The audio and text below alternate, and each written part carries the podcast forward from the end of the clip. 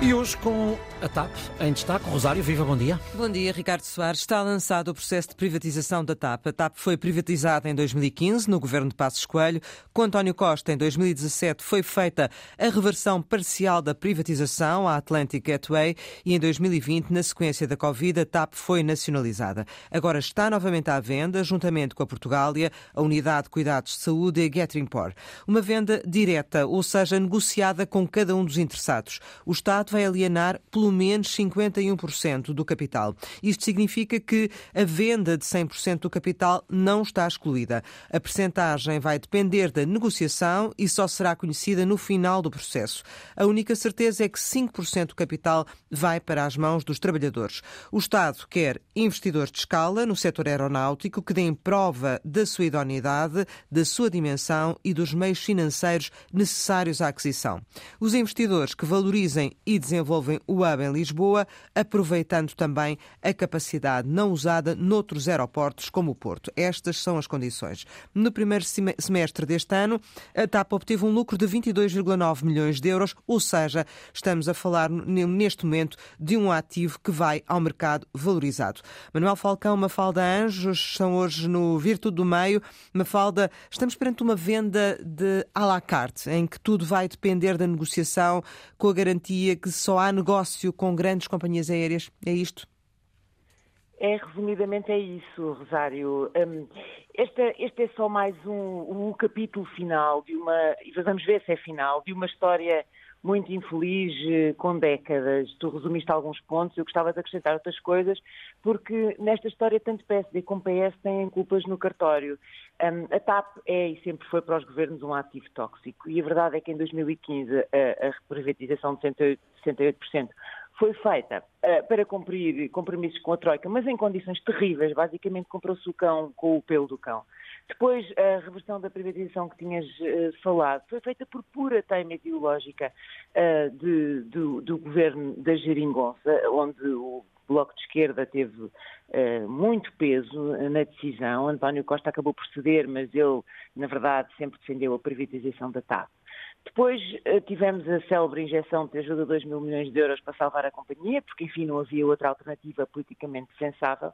Depois tivemos aqueles episódios da TAP microgerida por Pedro Nuno Santos, que a viu como o seu projeto pessoal, viu-se a confusão que deu, com, que resultou numa indenização milionária, admissão da administração, que na verdade era boa. E agora António Costa, que tinha dito que a TAP era como uma caravela e que era fundamental para o país, vai vender a caravela mesmo antes de chegarmos à Índia ou de chegarmos ao Brasil e trazermos de lá, isto metaforicamente falando, claro, algum do ouro investido. Vamos ver que negócio é que será aqui feito, mas de forma nenhuma vai compensar o dinheiro que tivemos que colocar na empresa nestes anos todos. Uh, Manuel, uh, de qualquer das formas, a TAP que vai ao mercado já não é uma TAPzinha, ou é? Já não é uma TAPzinha, mas é uma companhia que tem grandes problemas de funcionamento. Qualquer pessoa que seja cliente regular da TAP sabe o que é que passa quando voa na TAP. Tanto que ganhou a certa altura aquela designação de Take Another Plane em vez de transportes aéreos portugueses. Portanto, isto a TAP tornou-se também ao longo destes anos, infelizmente, um motivo de andota. Mas voltando aqui ao essencial desta questão, eh, a TAP transformou-se num objeto de arremesso político e tem, tido, tem sido tratada com uma enorme falta de coerência. Eu gostava aqui de ir buscar um acontecimento que houve há pouco tempo em Lisboa, que foi o Lisboa Mágica, pelo Luís de Matos, que espalhou ilusionistas por toda a cidade e fez truques e fez todas as coisas. Mas afinal, percebemos agora que o maior ilusionista é António Costa. Um ilusionista que quer fazer-nos viver uma grande ilusão com esta questão da TAP. Sabemos que já se puseram lá 3,2 mil milhões de euros desde que António Costa é Primeiro-Ministro. As avaliações que se conhecem andam na casa de 1,2 uh, eh, mil milhões de euros. Portanto, isto uh, há uma diferença enorme. Há demasiadas coisas que não se sabem neste negócio e há, sobretudo, uma enorme falta de coerência do governo em relação a esta questão. Hum. E há também aqui, uh, Mafalda, um, uma aproximação ao calendário uh, eleitoral, este calendário da privatização? Eu acho que há sobretudo uma preocupação de vender a TAP rapidamente, numa altura em que ela, apesar de tudo, uh, apresenta bons resultados. 2022 foi um dos melhores resultados de sempre, a TAP apresentou 66, 66 milhões de euros, mas basta ver que para uh, devolver ao Estado aqueles 3,2 mil milhões que já injetou demoraria quase 50 anos para, para o fazer a este ritmo. Portanto, é preciso vender, é preciso vender já quando ela está, apesar de tudo, relativamente bem e pacificada.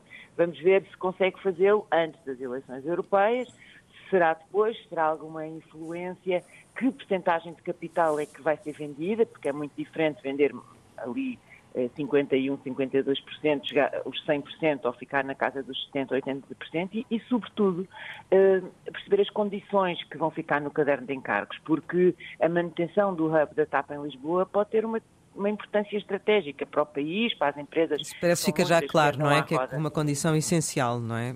A questão do, é, do é, mas é muito difícil de garantir, Rosário, o problema é esse, é como é que se assegura isso, se qualquer coisa depois correr mal, quando houver alterações eh, supervenientes das circunstâncias, como acontece muitas vezes.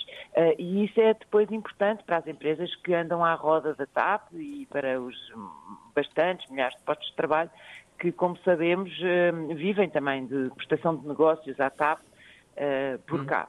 Essa é também, eu acho, a grande questão que depois é preciso decidir agora nos próximos meses. Manuela, aquela afetividade à TAP enquanto companhia de bandeira, uh, acreditas que se foi também perdendo ao longo deste processo de privatiza, reprivatiza, vende, não vende?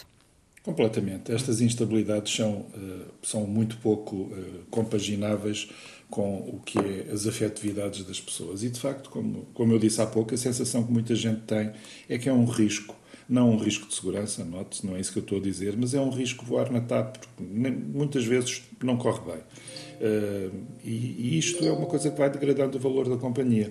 Vamos ver, a TAP nos últimos tempos tem, uh, tem tem-se manifestado muito, dizendo que tem eh, bons resultados, finalmente, etc. Vamos ver até que ponto é que isto é engenharia financeira ou não, vamos ver o que é que dá a negociação direta com os potenciais compradores, que é onde, estão, onde estar também a fazer as suas auditorias, e vamos ver o que é que daqui é fantasia e o que é realidade. Porque o ponto essencial desta questão da TAP é que ninguém consegue perceber o que é que é fantasia ou o que é realidade no ponto a que isto chegou. E falta também um fator fundamental que é a avaliação financeira que ontem não foi conhecida. Manuel Falcão, Mafalda Anjos, obrigado pela vossa participação no Virtude do Meio. Regressamos segunda-feira com Raquel Varela e Manuel Falcão. Edição de Rosário Lira.